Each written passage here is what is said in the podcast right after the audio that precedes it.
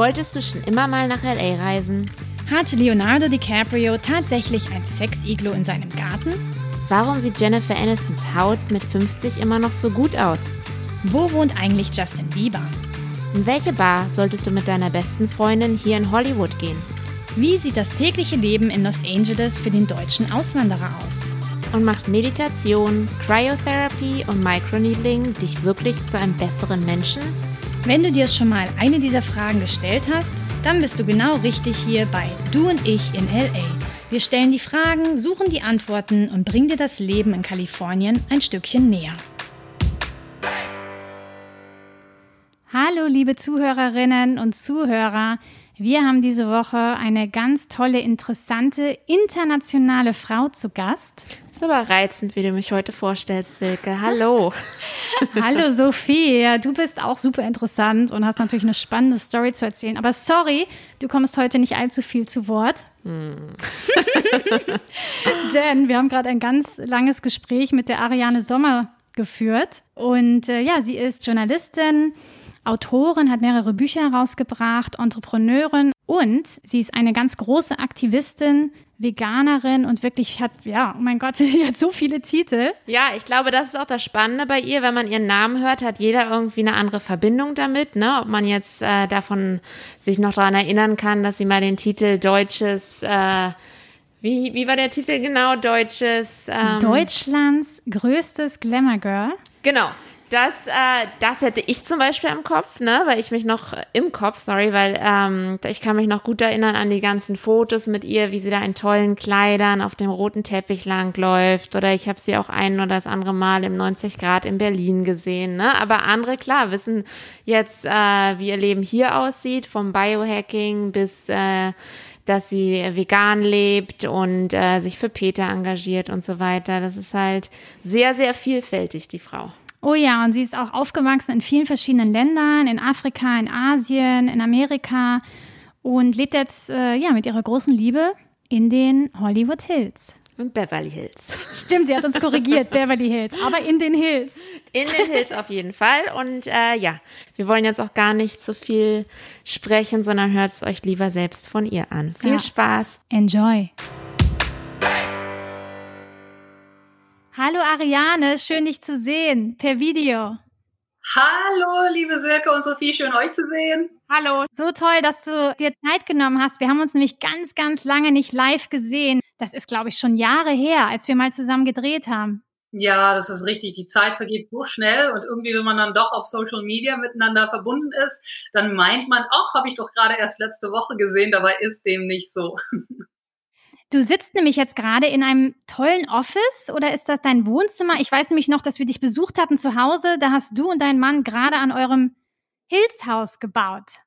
Ja, und zwar, nee, ich sitze hier sogar in einem Schlafzimmer, weil ich habe mich hier zurückgezogen, wo ich Ruhe habe, ähm, weil mein Mann zurzeit auch von zu Hause aus arbeitet und der ist ständig in irgendwelchen Conference Calls.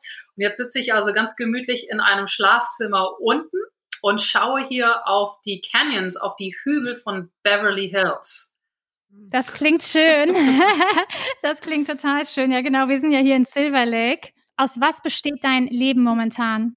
Oh, hi, du, ähm, das ist echt eine sehr, sehr gute Frage. Und zwar habe ich ähm, jetzt gerade die letzten Wochen und Monate richtig einen Zeitplan festgelegt für mich. Und als es zunächst losging mit Corona, da war natürlich viel, lag in der Luft. Wir hätten eigentlich nach Europa reisen sollen. Es wurde natürlich alles verschoben.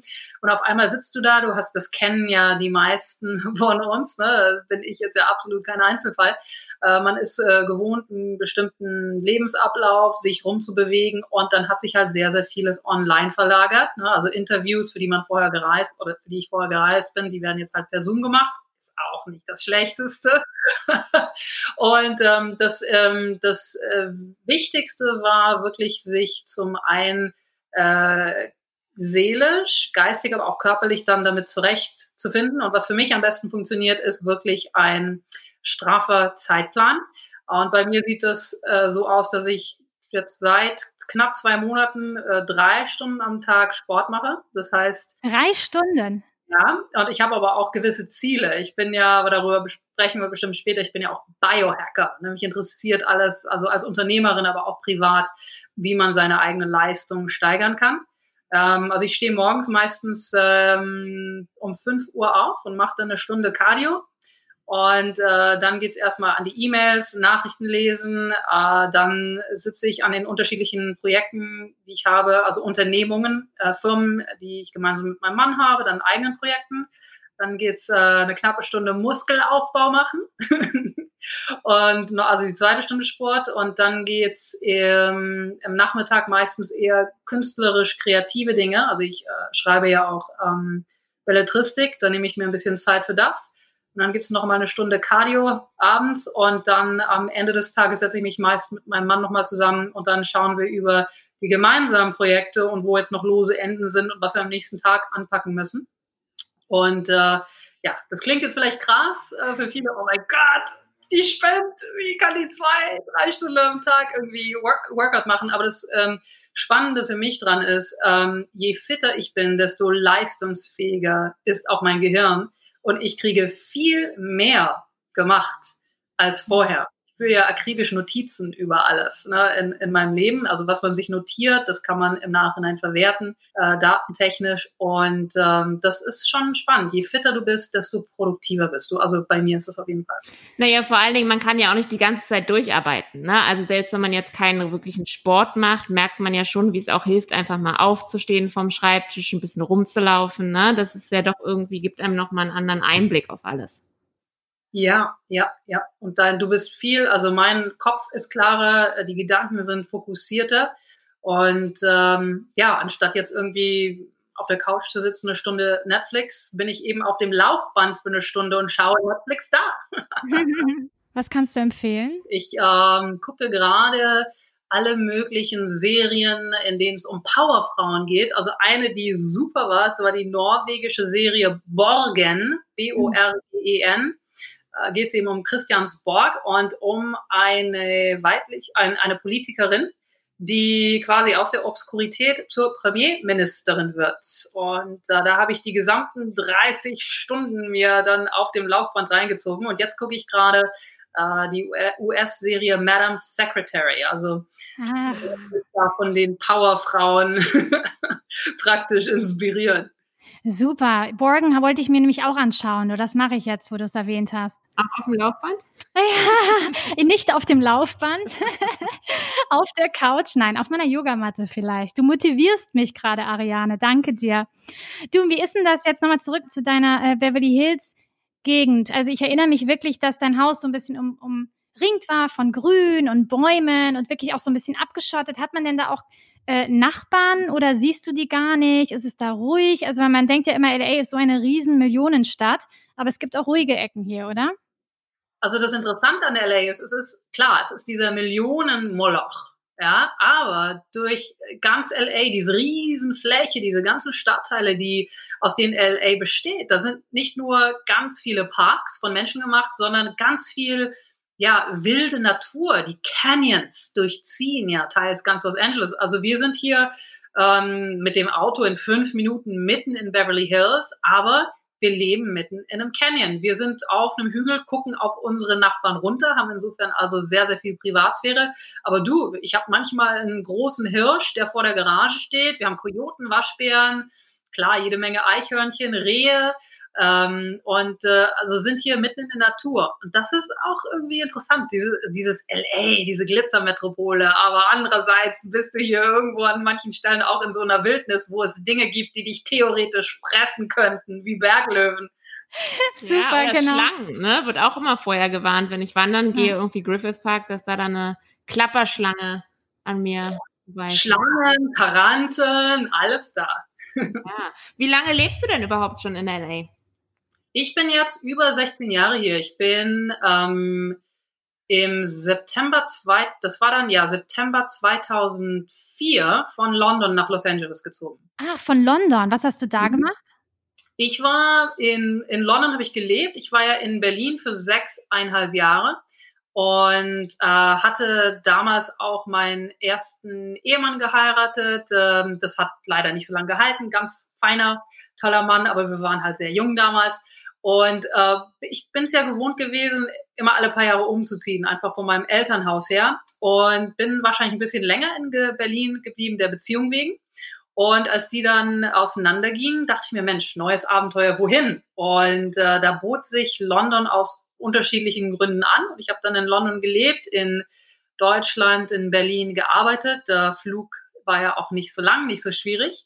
Und war zweieinhalb Jahre in London, was sehr, sehr schön war und bin aber auf einem der letzten, also auf dem letzten Los Angeles Trip, ich war schon vorher mehrmals in LA für mehrere Monate, habe ich halt meinen jetzigen Mann kennengelernt und das ging rasend schnell. Vier Wochen später sind wir zusammengezogen.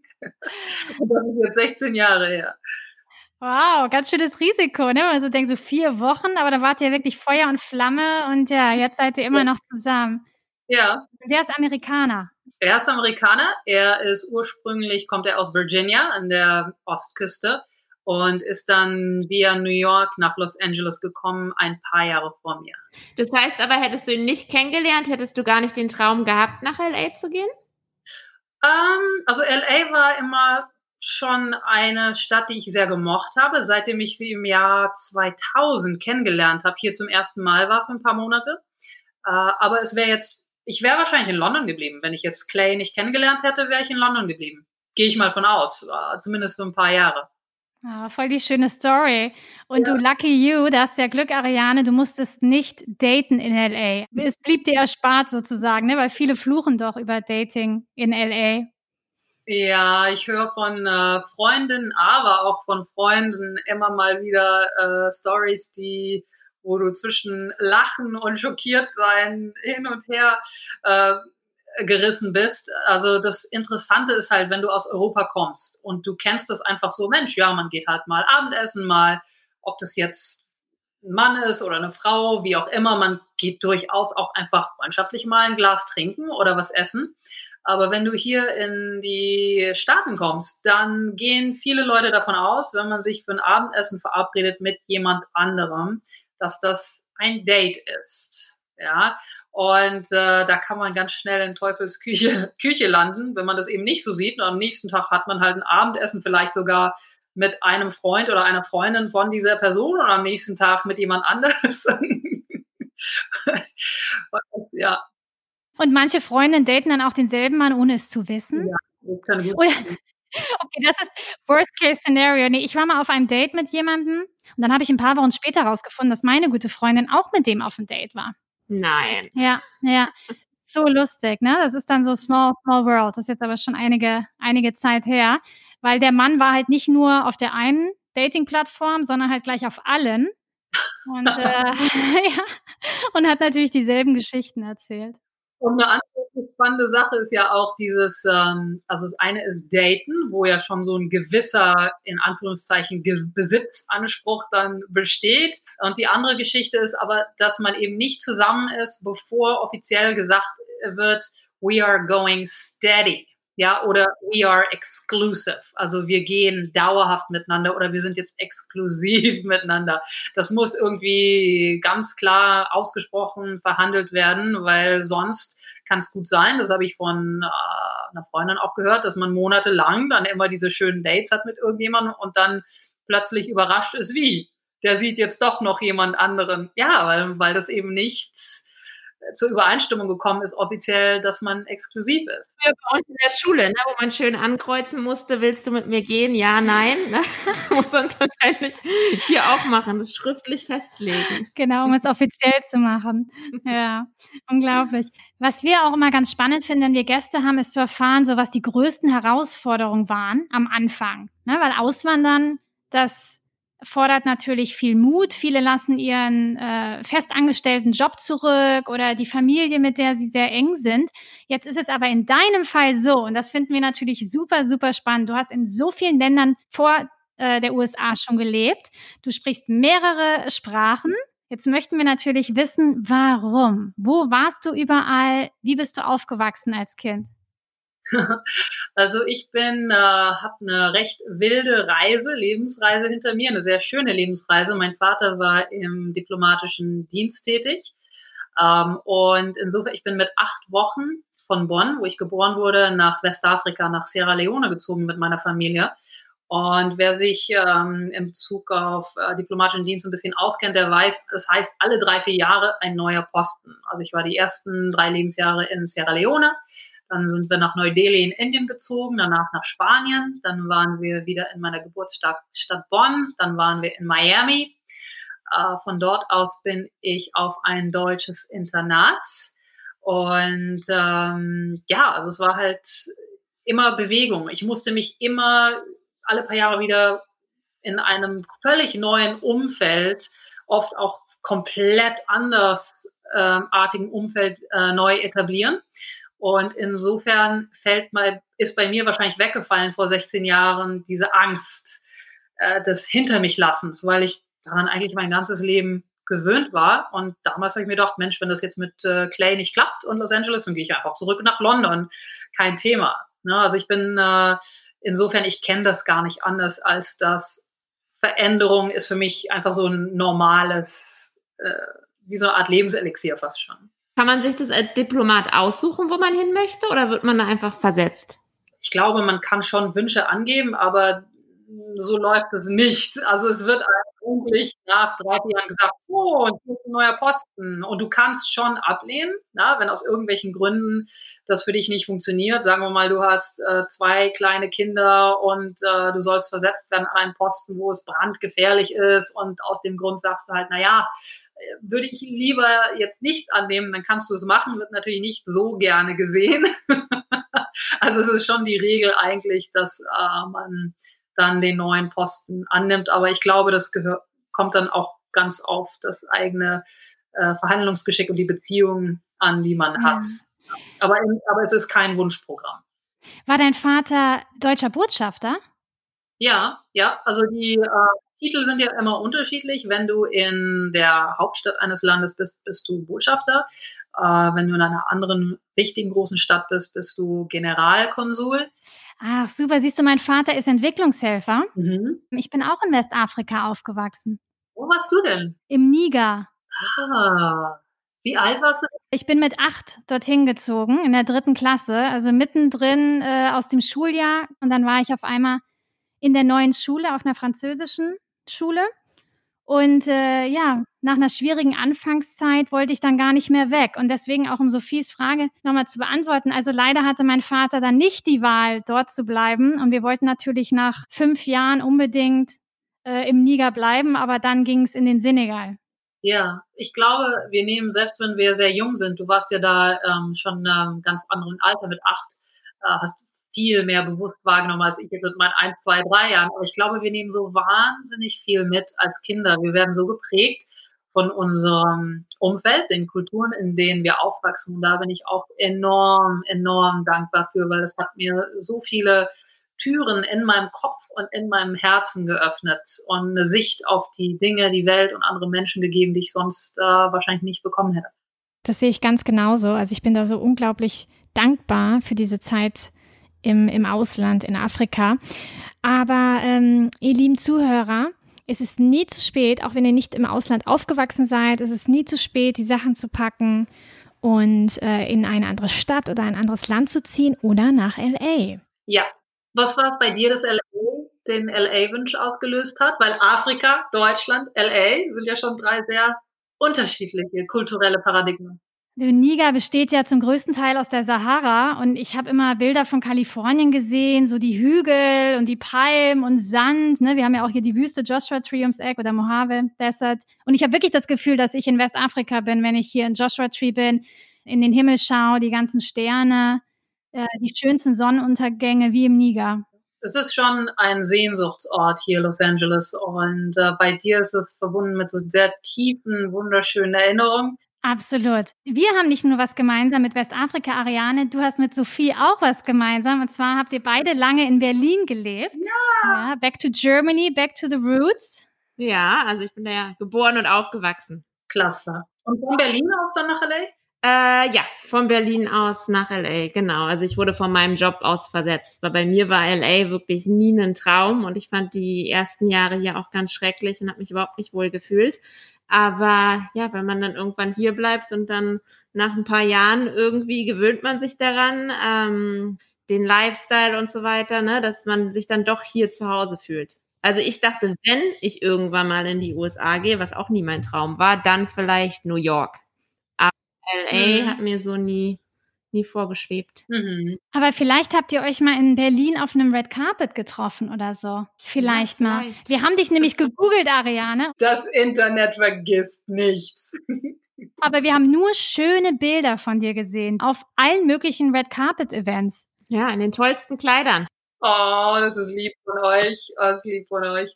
Ähm, nee, ich hatte eine super spannende Zeit. Ich bin ja direkt vom Internat aus nach Berlin gekommen und ich bin, bin ziemlich, obwohl in der ganzen Welt groß geworden, bin ich doch sehr behütet aufgewachsen. Und das Internat war natürlich auch sehr behütet. Ja, und frisch aus dem Internat, noch kaum 18 Jahre alt, kam ich nach Berlin. Ja, die, die neue alte Hauptstadt. Und das war natürlich für mich, wow. Ich hatte so, also noch nie so eine äh, große kosmopolitische Stadt alleine auf eigenen Beinen erlebt und ähm, hatte damals äh, politische Wissenschaften studiert an der Freien Universität in Berlin und bin allerdings dann sehr schnell in eine ja, Medienkarriere geschlittert. äh, von kam über das Modeln, das hatte ich gemacht, auch um äh, mein Studium ein bisschen äh, nicht zu finanzieren. Das haben meine Eltern netterweise gemacht, aber einfach um mein Leben ein bisschen zu finanzieren. Das Reisen übers Modeln bin ich äh, kleinere TV-Spots dann kleinere Filmrollen gekommen, dadurch auch auf die roten Teppiche und über die roten Teppiche dieser ähm, ja, neuen Berliner Republik dann auch in die Klatschspalten. Und daraus entwickelte sich dann eine Medienkarriere äh, von TV-Shows als Moderatorin, Kolumnistin für diverse Magazine. Äh, Verlage wurden aufmerksam, erstes Buch geschrieben und das kam dann alles sehr, sehr, sehr schnell ins Rollen. Und war eine sehr, ja, interessante, wilde, bunte Zeit. In einer ganz tollen Berliner Zeit eigentlich, wenn man sich so zurückdenkt. Ne? Das Jahr 2000, die, das Jahr 1999. Ja, war das so die 90-Grad-Zeit? Oh ja, das, das, war, das ist auch eine lustige Geschichte. Also das ist ja, ähm, wer das nicht kennt, ist ja auch schon einige Zeit her. Aber das 90 Grad war damals zu den Zeiten so der bekannteste Club Deutschlands. Und ich bin da sprichwörtlich reingestolpert. Ich, klein Ariane in Berlin mit 18, läuft irgendwie in Schöneberg über den Winterfeldplatz oder irgendwo, wo ich halt einen Kaffee getrunken habe. Und mir drückte jemand einen Flyer in die Hand für diesen Club 90 Grad. Und ähm, ja, anf wird geöffnet um 22 Uhr oder irgend sowas. Ja, ich so, oh, das sieht ja toll aus. Und dackelte dann am nächsten Tag war das, glaube ich, tatsächlich dahin und stand um Punkt 10 Uhr abends vor der Tür, wo natürlich noch ganz los war, der Club war noch überhaupt nicht offen. sowohl die Türsteher äh, haben mich komisch angeguckt, aber reingelassen. Ich lief da rein, natürlich nur das Personal dort, das am Aufbauen war, die Clubbesitzer. Die so, was machst du hier? Ja, hier steht doch 10 Uhr. und die haben sich alle schlapp gelacht, aber dann war ich das Maskottchen. Und ähm, ja, kam so nicht nur in Berührung, sondern wirklich äh, ähm, im tieferen Sinne auch äh, wurde ich Teil des Nachtlebens, was damals eigentlich auch eine Art Salon-Atmosphäre hatte. Ne? Trafen sich, ob das jetzt die Studenten waren oder einfach die Partymäuse, die Politiker, Leute aus Wirtschaft, Künstler, es kamen einfach alle zusammen. Es war damals ziemlich unprätentiös und man hat miteinander gefeiert und diskutiert und äh, hat sich dann am nächsten Tag im Café am Neuen See Katerfrühstück getroffen. Und das war eine unglaublich schöne Zeit, wo eben Berlin wieder zusammengewachsen ist, kann man fast so Ja, und ich glaube, das ist auch, was mir in LA einfach sehr gefehlt hat. Einfach so, dass man Läden hat oder Restaurants, wo man weiß, okay, wenn ich da hingehe, kenne ich auf jeden Fall 80 Prozent der Leute. Ne, dass es irgendwie so ein ja. Stückchen ist, weil hier irgendwie gehst du jedes Wochenende woanders hin, wenn du irgendwo hingehst. Ne? Also ich habe selbst jetzt ja auch keine Stammbar oder Stammrestaurant. Mhm. Und es war in Berlin irgendwie, also ich weiß auch nicht, ob es heutzutage immer noch so ist, aber echt echt so eine besondere Zeit, gerade des 90 Grad. Ich weiß, man kam rein und kannte wirklich im Prinzip jeden. Es war, äh, es war schon so eine Art ähm, Familie, eine Nachtfamilie. So wie du das beschrieben hast, klingt das äh, wie die Golden Twenties. Das klingt total ja, äh, verrucht, sexy, aber auch intellektuell, ne? Also irgendwie so eine gute Mischung. Das war war großartig. Und dann musst du dir vorstellen, hier so mit 18 Jahren und ich wusste davor nicht, was eine Drag Queen ist. Ja, zwei Wochen später sind meine besten Freundinnen zwei Meter fünfzig groß auf den Schuhen. Du, da hast du aber überhaupt keine Angst, wenn du nachts über das Berliner Pflaster läufst. ja, und du bist ja auch nicht nur Journalistin, sondern auch Autorin, hast mehrere Bücher herausgebracht. Unter anderem heißt das eine Lieben lassen. Ja. Dann gibt es die Foreign Affairs und was wir so spannend fanden, die Benimm-Bibel. Hast du also auch Männern beigebracht, wie sie sich zu benehmen haben? Oh, das habe ich in Einzelfällen von Angesicht zu Angesicht sehr oft. Aber die Benimmbibel ganz konkret, das war übrigens mein allererstes Buch. Und das, ähm, da ging es darum, ähm, Etikette und Stil. Und äh, mein Ehemann äh, sagt jetzt, der lacht sehr gerne, äh, macht es so, wie sie schreibt, aber nicht so, wie sie sich verhält. Super. Ich meine, ich war damals ähm, Mitte 20 und da ging es eigentlich um einen Einblick, wie kann ich mich als äh, Weltbürger über das globale äh, gesellschaftliche Parkett bewegen, ohne mir jetzt peinliche Fauxpas ähm, zu leisten und wie, ne, wie kann man einfach gut, gut gemeinschaftlich miteinander umgehen. Natürlich alles mit einem kleinen Augenzwinkern und das war das allererste Buch. Das war damals Argon, Argon und Fischer Verlage. Und ähm, das war eine sehr, sehr schöne Aufgabe. Der Verleger ist aufmerksam geworden auf mich, dadurch, dass ich bei Harald Schmidt saß in der Show und meinte, Mensch, wir brauchen jemanden, der so die Brücke spannt zwischen dem alt, der althergebrachten Etikette und dem Modern Way of Life. Hätten Sie denn dazu Lust? Und dann habe ich gesagt, ja, habe ein Konzept geschrieben, das haben die eins zu eins übernommen und dann habe ich das geschrieben. Und das war ein, ja, glücklicher Zufall und gute Synergie. Klasse. Und was hast du bei Harald Schmidt gemacht? Oh Gott, die, die Show habe ich geliebt. Oh, ich habe die Show auch geliebt. Ja, da war ich eingeladen. Er hatte einen Artikel über mich gelesen und meinte, er muss mich einladen. und auch immer. Und da, ich meine, zu Harald Schmidt sagt man nicht nein. Das war eine Phase in meinem Leben, wo ich ähm, recht oft in den Medien stattgefunden habe äh, nicht nur in den Klatschspalten, ähm, sondern meiner großen Klappe wegen und weil ich zu allem eine Meinung habe, auch durchaus in anderen, ähm, in anderen Publikationen und habe auch damals schon für einige Publikationen geschrieben. Und ja, deswegen, also das war natürlich eine ganz tolle Sache für kleine Ariane damals. Wie war alt war ich? Äh, ja, vielleicht 23 oder so und saß dann bei Harald Schmidt. Ja. Als ich bei ProSieben gearbeitet habe, hat eine Kollegin von mir Harald Schmidt mal interviewen müssen. Das war, ich glaube, der Anlass war, dass er irgendeine große äh, Filmverleihung, Filmpreisverleihung moderiert hat. Müssen. Und dann müssen, genau. Und dann war sie backstage und hatte irgendwie so zehn Minuten Interview und ich sollte das Material dann vor Ort in München, ich glaube, das wurde in Köln oder Berlin aufgenommen, ich musste es in München ganz schnell schneiden, noch an dem Tag, damit es gesendet werden kann. Und dann habe ich mir dieses Material angeguckt und der hat meine Kollegin wirklich komplett auflaufen lassen, jede Frage mit Ja oder Nein beantwortet und sonst gar nichts. Im Ernst? Dabei ist der doch sonst nicht auf den Mund gefallen. Ich glaube, der hat das ganz bewusst gemacht, weil sie war wirklich äh, so eine ganz hübsche Blondine, aber immer mit kurzem Rock, äh, High Heels. Und ich glaube, dass der da richtig mal, äh, weiß ich nicht, aber Lust hatte, einfach mal zu sagen, ja, du musst jetzt nicht aufgestylt kommen, um mich da irgendwie um den Finger zu wickeln.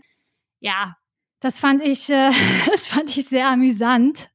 Das Problem war nur, dass ich dann halt überhaupt nichts schneiden konnte. Hast keine Arbeit gehabt. genau, ja, ja. Ja, aber jetzt hat sich dein Leben ja doch ganz schön verändert, ne? Mal weg von den Berliner 90 Grad äh, Tagen zu dem Leben in LA. Du hattest es vorhin schon erwähnt, du interessierst dich oder arbeitest auch wahnsinnig viel im Biohacking ähm, Milieu. Ne? Kannst du vielleicht unseren Hörern erstmal erzählen, was Biohacking überhaupt ist? ist glaube ich, in Deutschland nicht so ein richtiger Begriff bisher. Ja, und zwar ähm, Biohacking ist eine Bewegung, die aus den USA kommt, die inzwischen aber global ist. Und diese Bewegung umfasst ein größeres Spektrum. Generell bedeutet Biohacking äh, das Optimieren, jetzt nicht nur das Optimieren des Körpers, sondern auch des Geistes und, äh, wenn man so will, der Seele oder was auch immer ein Konzept man jetzt äh, davon hat. Ähm, und das Spektrum reicht von Menschen, die einfach bestimmte kleinere Dinge in ihren Alltag integrieren, um besser funktionieren zu können, körperlich äh, oder vom Kopf her, äh, bis hin zu Menschen, die sich wirklich Implantate unter die Haut setzen lassen oder ihre Augen mit irgendwelchen Algen injizieren lassen, damit sie dann im Dunkeln sehen können. Also das ist wirklich extrem breit gefächert. Ich befinde mich irgendwo in der äh, Mitte, würde ich mal sagen. Und äh, es geht einfach um, wer, wer, jetzt denkt, Mensch, Biohacking, wie komisch. Also, guck, denkt euch das so. Kaffee, genau, ein sehr cleverer Biohack, um schnell wach zu werden, um den Kopf klar zu kriegen am, am Morgen oder nachmittags einen Schub Energie zu bekommen. Kaffee ist insofern auch ein Biohack, ja? Oder Meditation. Ganz genau. Auch ein sehr, sehr kluger und sehr, sehr alter Biohack. Ja? Also diese, diese Optimierung des äh, menschlichen Erlebens, körperlich, Geist, also ähm, Gehirn und auch seelisch, da gibt's ganz, ganz althergebrachte Methoden. Das kann, können Dinge sein wie ähm, Atemübungen, Yoga, ähm, äh, Meditation. Äh, es, es können Techniken sein, die aus Kampfsport kommen. Es können äh, Jahrtausende alte äh, äh, Systeme der, des Kräuterheilens sein, so wie wir es zum Beispiel haben, ähm, Hildegard von Bingen, das war jetzt, glaube ich, im Jahr 1200, äh, aber wir haben wahnsinnig äh, einen riesen an Kräuterkunde auch in Europa. In China ist das TCM, Traditional Chinese Medicine, wo wir wirklich tausende von Jahren von Material haben. Äh, Im Indischen ist das natürlich Ayurveda. Also es können solche Dinge sein, die es schon sehr, sehr lange gibt. Und jetzt in unserer Zeit ist das Spannende natürlich die Verbindung mit moderner Technologie. Ob das jetzt über Nahrungsergänzungsmittel geht, ob das über ähm, zum Beispiel äh, die elektrische Stimulierung deines Gehirns geht, über Apparate, die du quasi auf deinen Kopf setzt, äh, ob, ähm, ob es äh, jetzt Sachen sind wie Infrarotsauna oder Kältetherapie, äh, ob es Dinge sind wie Peptide, ja, die du entweder oral einnehmen kannst oder manche Menschen sich auch als Spritzen setzen, die alle möglichen Körperfunktionen beeinflussen. Also es gibt wahnsinnig viel, was wir heute machen können, um unser Dasein, sofern wir das wünschen, zu optimieren, besser zu gestalten. Und wie gesagt, das Wichtige hier ist, es geht nicht nur darum, ey, ich will jetzt einen tollen Body haben und Sixpack und wie auch immer. Es geht darum, ähm, das größte Potenzial aus sich zu schöpfen, das man kann. Wie viel kostet das denn alles? Ich habe nur gerade so die Dollarzeichen in meinem Kopf gesehen. Du, also manche, manche Dinge kosten gar nichts äh, und sind wahnsinnig effektiv. Zum Beispiel Atemübungen. Und ganz, ganz simple Atemübungen zum, sind zum Beispiel diese, dieses vier Sekunden einatmen, vier Sekunden halten, vier Sekunden ausatmen, nochmal vier Sekunden warten, bevor du wieder einatmest. Und was du damit verursachst, ist, du kommst aus diesem Fight or Flight State, also dieses Flüchten oder Erstarren, ne? wenn wir nervös sind oder äh, wenn wir Angst vor was haben oder gestresst sind, dann sind wir natürlich in dem Zustand, ähm, dann äh, kommst du aus diesem Zustand raus. Das kostet dich überhaupt nichts, ist aber wahnsinnig effektiv. Das kannst du vor einem Test machen, vor einer Prüfung. Das kannst du machen, wenn du, sagen wir mal, bevor du ein Interview hast, wie jetzt mit euch. Das kannst du machen vor einem stressigen Familienzusammentreffen, vor einem Jobinterview. Es funktioniert und es kostet dich gar nichts. Eine andere Geschichte ist zum Beispiel Kältetherapie. Es gibt ähm, ein, äh, einen Menschen, der heißt Wim Hof, W-I-M-H-O-F, The Iceman, der Eismann. Und der ist quasi die Koryphäe auf dem Gebiet. Der hat verbunden eine bestimmte Atemtechnik mit ähm, Kälte, also den Körper in die Kälte zu versetzen, ob das jetzt äh, im, einfach in der Außentemperatur ist oder ob du in kaltes Wasser dich begibst, ob es jetzt deine Badewanne ist, gefüllt mit Eiswürfeln oder ob du jetzt in einen kalten See oder ein kaltes Meer springst. Und das löst alle möglichen Prozesse im Körper aus. Heilungsprozesse, biochemische Prozesse, die dein Immunsystem stärken, die dich auch ähm, vom Kopf her resilienter werden lassen. Sowas kostet zum Beispiel auch nichts oder sehr wenig. Kostet dich gar nichts, wenn du im deutschen Winter dich befindest. Dann gehst du einfach mal schnell vor die Tür auf den Balkon in den Garten, nackt und stellst dich dahin, verärgerst hoffentlich keine Nachbarn. Ähm, oder duschst eiskalt oder gibst halt ein paar Euro aus, äh, wenn du eine Badewanne hast und machst dir ein Eisbad und halt das mal 10, 15 Minuten aus. Äh, wer natürlich mehr Geld hat und Zugang dazu, der kann in eine sogenannte Kryosauna, Kältesauna gehen. Kannst du, musst du aber nicht. Ne? Und wenn wir uns jetzt mal in den Bereich Kräuter, Heilkräuter, Superfood, Superkräuter begeben, ähm, du, wenn, du kannst teilweise die selber ziehen oder du kannst dir sagen, okay, ich kann jetzt im Monat nicht mehr als 20 oder 30 Euro ausgeben für sowas. Und dann kannst du dir ein Programm zusammensetzen und äh, je nachdem, an was du arbeiten möchtest, du musst jetzt nicht Hunderte oder Tausende von Euro ausgeben dafür. Natürlich kannst du das. Elite-Athleten machen das, Astronauten machen das, Menschen, wo es halt auch wirklich drauf ankommt und die beruflich drauf angewiesen sind, in Topform zu sein, geistig und körperlich, ne? wo das eben nicht nur vielleicht eine Leidenschaft ist, die man privat hat. Also da sieht es dann natürlich ganz anders aus vom Kostenfaktor. Hast du denn in dem Bereich irgendwas äh, gemacht, was die meisten Leute wahrscheinlich als eher verrückt ansehen würden? Also irgendwo eine verrückte Behandlung oder Therapie oder irgendwas? Ähm, also für mich ist das natürlich alles ganz normal. Insofern, warte mal, lass mich mal in der Kiste kramen, was ich so denke, was habe ich gemacht, war super. Ähm, also ich habe zum Beispiel zu Hause eine Infrarotsauna. Äh, da bin ich eigentlich täglich drin, wenn ich kann und arbeite E-Mails ab oder brainstorme. Ich mache auch hier zu Hause Rotlichttherapie. Ähm, äh, RLT, was dieses spezifische Rotlicht macht, ist, das äh, stimuliert die Mitochondrien. Das sind ja die Kraftwerke unserer Zellen. Insofern funktioniert auch alles besser. Das ist äh, sehr, sehr gut, um den Körper Energie zu liefern, um dein Immunsystem zu stärken. Um, es ist hervorragend fürs Anti-Aging, äh, nicht nur für die Haut, sondern auch innerlich. Ähm, ich habe gemacht, äh, also Transcranial Stimulation, das ist elektrische Stimulation für dein Gehirn. Äh, das war hochspannend. Ich habe machen lassen schon, das ist, glaube ich, aber inzwischen auch in Deutschland angekommen, Vitamininjektionen oder Infusionen. Ähm, also bist du ein Superhuman jetzt? ich arbeite dran. War das nicht eine schöne Überleitung, Ariane? Ja, genau. Oder es wird eine schöne Überleitung zu deinem Podcast den du jetzt nämlich in den nächsten Wochen startest. Der heißt The Superhumanized Podcast. Jawohl, The Superhumanized Podcast. Ja, das klingt ja vielversprechend und ich glaube, dass du bestimmt den einen oder anderen Zuhörer schon neugierig gemacht hast mit dem, was du gerade über Biohacking und sein Wohlbefinden, seine Gesundheit ähm, zu optimieren gesagt hast. Magst du noch mal kurz zusammenfassen, um was es in diesem Podcast geht, du Superwoman?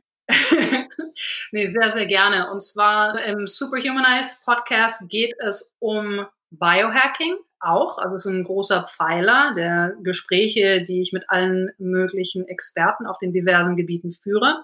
Es geht vor allem darum, uns, also mir selber privat, aber auch den, den Menschen, die jetzt Interesse daran haben und zuhören wollen, uns die Werkzeuge zu geben in unserem privaten Leben, aber auch als menschliche Familie ähm, voranzukommen ja, besser zu werden. Und ob das jetzt äh, körperlich ist, ich habe mich zum Beispiel unterhalten mit dem Patrick Babumian, das ist einer der stärksten Männer der Welt, war auch in dem Movie The Game Changers, einer der Protagonisten. Ähm, oder ob es darum geht, wie gehe ich damit um, wenn mir das Schlimmste im Leben widerfährt, wenn ich meiner größten Angst ähm, praktisch mich erwehren muss habe ich ein Gespräch gehabt äh, mit Paul de Gelder. Das ist ein ehemaliger Special Ops, also äh, Spezialkräfte, Marinesoldat der australischen äh, Streitkräfte und dem von einem Hai das rechte Bein, der, die rechte Hand abgerissen wurden. Und wie er das nicht nur überlebt hat, sondern wie er es geschafft hat, ein Leben zu gestalten, besser, größer, stärker, als er es vorher hatte. Äh, ich habe auch gesprochen mit ähm, äh, Srđa Popovic, der wird unter anderem geführt als der Architekt der internationalen friedfertigen Revolution. Ähm, er war einer der Anführer der Studentenbewegung Otpor, aus der damals dann diese Massenbewegung, friedliche Massenbewegung erwuchs, die das Milosevic-Regime im ehemaligen Jugoslawien gestürzt hat mit ihm habe ich mich darüber unterhalten, wie können wir als Einzelner Dinge in Bewegung bringen, wenn wir etwas ändern möchten? Wie können wir friedfertige Bewegungen aufbauen? Was sind die wichtigsten Werkzeuge für Aktivisten? Ob es jetzt nur im kleinen Kreis ist oder ob du wirklich dich organisieren möchtest. Ähm, was sind die Dinge, die äh, Autokraten, Diktatoren tatsächlich zu Fall bringen? Das ist natürlich jetzt äh, ein besonders spannendes und relevantes Thema. Wir sehen, es knallt und kracht an allen Ecken und Enden der Welt, ob es in Thailand ist, ob wir die Proteste jetzt hier, die Massenproteste in den USA, die wir seit Monaten verfolgen, ähm, in Europa. Und ich glaube, also es geht mir darum, in dem Podcast nicht nur spannende Gespräche mit interessanten Persönlichkeiten ähm, zu liefern, sondern wirklich uns allen die Möglichkeit zu geben, die Erfahrung und auch die Tipps in unserem eigenen Leben anzuw anzuwenden. Wie werden wir als einzelner Mensch, aber auch als Menschheit besser? Weil nur so kommen wir weiter. Nur so kommen wir weiter. Und ein wichtiger Pfeiler auch noch von Superhumanize ist, das ist natürlich eine persönliche Entscheidung, aber die pflanzenbasierte Ernährung. Ja, und das ist äh, eine persönliche Leidenschaft und auch Mission, denn ich denke, die Zukunft, je mehr wir uns auf Pflanzen zur Ernährung orientieren, orientieren desto besser geht's uns Einzelnen gesundheitlich, der Gesellschaft gesundheitlich, den Tieren, dem Planeten und wenn einem etwas an sozialer Gerechtigkeit liegt, ne, wie es Menschen am anderen Ende der Welt geht, dann kann man auch dazu beitragen, indem man äh, mit dem, was man auf seinen Teller platziert oder eben auch nicht platziert. Ne. Ja, du bist nämlich Veganerin, nicht wahr? Ja. Und äh, uns liegt natürlich allen unser Planet am Herzen. Und wenn du jetzt jemanden triffst, der sich sozial oder politisch engagieren möchte, gerade jetzt, wie du auch gesagt hast, mit den ganzen Demonstrationen, ne, man möchte etwas bewegen, man möchte helfen, aber manchmal weiß man auch nicht wie oder man möchte sich auch nicht komplett verbiegen. Ne? Nicht jeder möchte gleich vegan leben. Äh, was für Dinge, die dir im Herzen liegen, äh, gibst du gerne weiter? Also ganz, ganz wichtig, glaube ich, ähm, wenn man ein Interesse daran hat, in der Welt etwas zu bewegen, etwas zum Besseren zu verändern, ist dass man sich dessen bewusst wird, was für eine Kraft und Macht im Einzelnen steckt. Ja, normalerweise, wenn wir uns durchs Leben bewegen und ob jetzt die Flut an den Nachrichten in Social Media oder in den sogenannten News Media, äh, eigentlich wird uns ständig mitgeteilt, du hast keine Macht, du kannst nichts verändern, äh, du bist ein Opfer und bleib mal schön ruhig in deiner Ecke. Aber das ist falsch. Ähm, auch wenn man jetzt nicht ein Aktivist werden möchte und schreiben möchte und Proteste anführen möchte, jeder von uns kann etwas bewegen. Und zwar die allereinfachste Art und Weise, das zu tun, ist, indem man sich bewusst macht, jeder Euro, den ich ausgebe oder Dollar oder Renminbi, ist eine Wahl, ist eine Wahl für die Welt, in die wir morgen, in der wir morgen leben werden, der unsere Kinder, Enkelkinder, Nichten, Neffen, was auch immer leben werden müssen. Ja.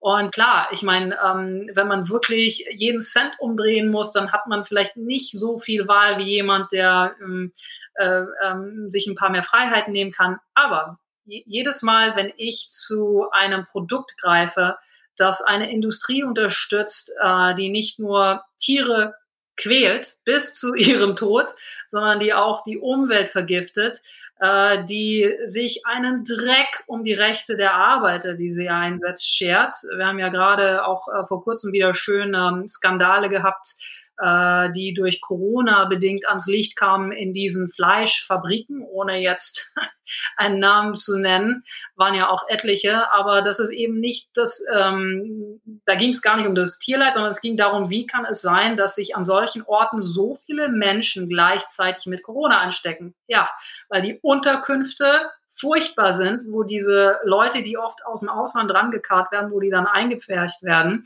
weil die Arbeitsbedingungen furchtbar sind. Und das ist auch eine Sache, die ich sage, wo Tiere schlecht behandelt werden, werden in allermeisten Menschen, in allermeisten Fällen auch Menschen schlecht behandelt. Sprich, meine Kaufentscheidung beeinflusst das Schicksal der Menschen, die dieses Produkt produziert haben und es beeinflusst das Schicksal ne, der Tiere oder auch selbst wenn es jetzt keine tierischen Produkte waren, ähm, äh, es beeinflusst ähm, eben so viele Menschen und die Umwelt und schlussendlich auch mich selbst. Weil du, ich kann den Kopf in den Sand stecken, aber zehn Jahre später, meine Entscheidungen haben dazu beigetragen, dass die Welt ein gutes Stück weit besser geworden ist oder vielleicht ein gutes Stück weit selber. Die Entscheidung liegt bei uns. Man muss dazu nicht vegan werden, aber man muss vielleicht auch nicht jeden Tag dreimal Billigfleisch essen. Das tut keinem gut. Auch einem selber. Ja, na, einfach alles ein bisschen bewusster zu machen, ne? Also, wie gesagt, es fängt bei der Ernährung an, aber es geht ja wirklich überall hin, ne? Also auch mit Kleidungssachen und so weiter, einfach zu schauen, wo kommen die Sachen ja. her und wen unterstützt man damit. Ja, und oft, ich meine, wir, wir sind, wir sind natürlich in einer bestimmten äh, Box, Box drin, in der Kiste. Wir kennen unser Leben so und so. Oft ist einem gar nicht äh, bewusst, was man eigentlich auslöst mit seinem Konsumverhalten. Ich bin absolut keine Heilige. Ich habe noch an vielen Dingen zu arbeiten. Aber je bewusster man sich wird, desto mehr kann man ändern. Kleine Schritte werden zu einer großen Bewegung. Aber eine andere Geschichte ist zum Beispiel Plastik. Wir wissen, Plastik ist ein Riesenproblem.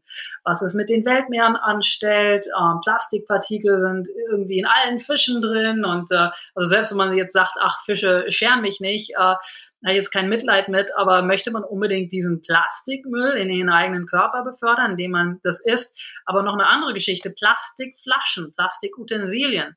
Ich trinke seit Jahren nicht mehr aus Plastikflaschen, allerhöchstens, wenn ich im Flieger sitze irgendwo hin und da bekommt man halt aus der Plastikflasche das Wasser serviert. Denn ähm, die, die Plastikpartikel, ob das jetzt Wasser ist, ob das ein Softdrink ist, was auch immer, die dann in dieses Getränk ähm, sich da hinein auflösen, was man dann aufnimmt in den Körper und was das dann alles im Körper verursacht, ist, ist ganz, ganz schlimm. Und hey, es ist gar nicht so schlimm. Es ist gar nicht so schwierig, auf Plastikflaschen zu verzichten. Man kauft entweder Glas in Glasflaschen oder man hat seinen, seinen eigenen ähm, Edelstahl- oder Glasbehälter, in dem man sich seine Getränke eben einfüllt. Alles Gewöhnungssache. Ja. Du hast vorhin auch schon äh, Silicon Valley erwähnt. Und ich habe mal mit einer Startup-Company gedreht in der Nähe von San Francisco. Die stellen Fisch im Labor her. Also vielleicht in ein paar Jahren müssen wir keine Fische mehr fangen und töten, sondern können Fake-Fisch sozusagen essen, der aber genauso schmeckt wie Fisch. Die benutzen Fischzellen von einem toten Fisch. Ja. Leider müssen sie quasi ein paar Fische töten, um diese Zellen zu bekommen. Aber letztendlich ist dann natürlich der Wunsch, dass man irgendwann ja, keine Fische ja, mehr ob das töten dann muss. so gesund ist, wenn man das im Labor macht. Es gibt wirklich, also ich bin auch vegan, so tolle Fischalternativen kann ich dir echt nur mitbringen, was aus Karotten gemacht ist, wo du echt nicht den Unterschied schmeckst, ob das jetzt ein Fisch ist oder ob das äh, mhm. ähm, jetzt anders hergestellt wurde. Ich finde das super und ich kenne, was ähm, äh, Sophie gesagt hat. Und zwar gerade, also aus Karotten. Du kannst aus Karotten etwas machen. Das schmeckt wie Lachs. Du schmeckst keinen Unterschied. Und also ich persönlich ziehe sogenannte Whole Foods, also einfach natürliche Bio Gemüseprodukte vor. Aber du, ganz ehrlich, ich habe jetzt, bevor wir äh, miteinander gesprochen haben, habe ich mir auch ein ähm, Beyond Burger schön in die Pfanne geknallt gemacht. Das schmeckt so lecker. Das schmeckt fast wie Fleisch. Also ich hatte noch nie ein Problem mit dem Geschmack von Fleisch, aber es hat mir einfach nicht geschmeckt, was alles damit zusammenhängt. Und deswegen habe ich äh, dann äh, darauf angefangen zu verzichten. Ich finde diese ganzen Entwicklungen hochspannend. Einerseits, also ich glaube gerade in ähm, Deutschland äh, herrscht oft noch so das Vorurteil Frankenfood, wow, ja. Aber wenn ich mir mal anschaue, würde ich lieber etwas essen, das aus einem namhaften Labor kommt, wo unter kontrollierten ähm, äh, äh, in einem kontrollierten Umfeld etwas produziert wird, was komplett sauber ist, oder will ich etwas, was irgendwie aus dem, wenn ich jetzt Fisch, also Fisch wirklich essen will, oder will ich etwas, was aus einem dreckigen Meer gezogen wurde, was voll ist mit Schwermetallen und Plastikpartikeln. Also ich persönlich würde dann eher zu dem Labor äh, Fischfleisch tendieren.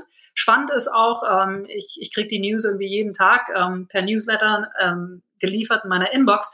Aber inzwischen arbeiten auch mehrere Firmen dran aus Kuhzellen, also wo praktisch äh, laut diesen Firmen eine Kuh nur einmal kurz gezwickt wird. Es tut ihr auch gar nicht so weh und es werden Zellen entnommen und aus diesen paar Zellen werden dann wirklich Hunderte oder Tausende von Kilos im Labor produziert. Noch ist das alles sehr teuer, aber die Nachfrage steigt ja stetig auch und mit neueren Erkenntnissen, neuen Produktionsmöglichkeiten sinken dann auch die Kosten.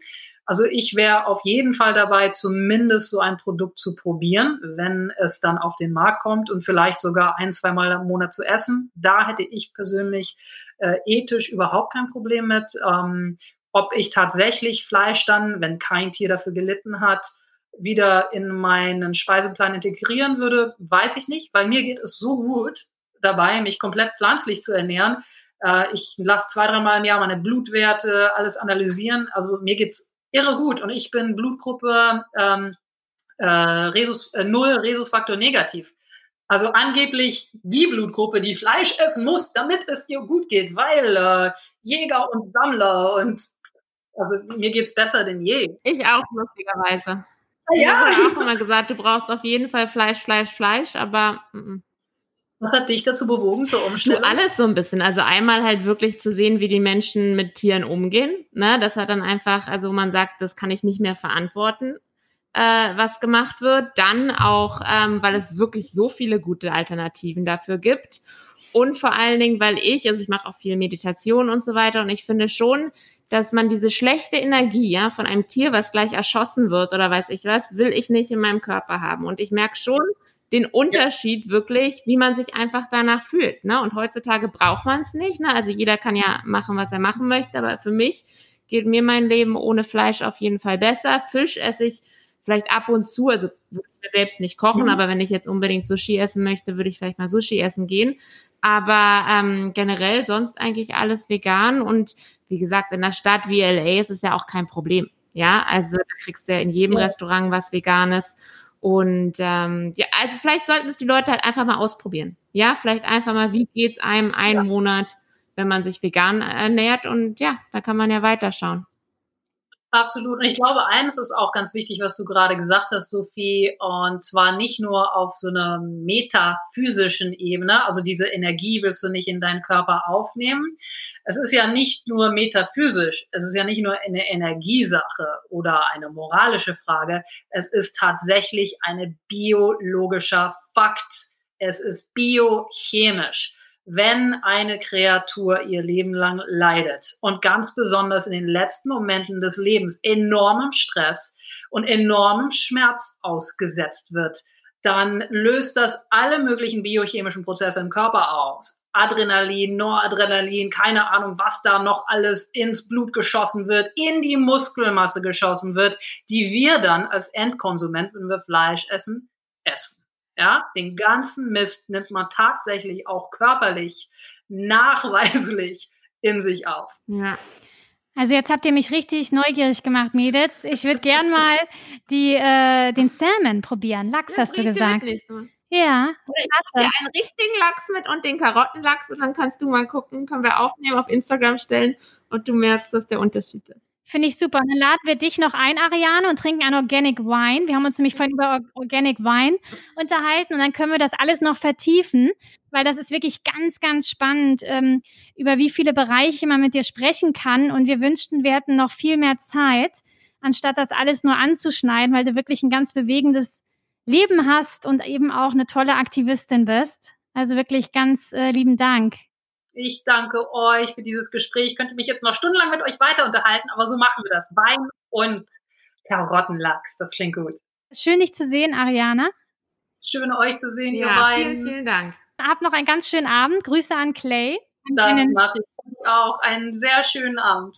Danke dir. Tschüss. Tschüss, ihr Lieben. Ciao.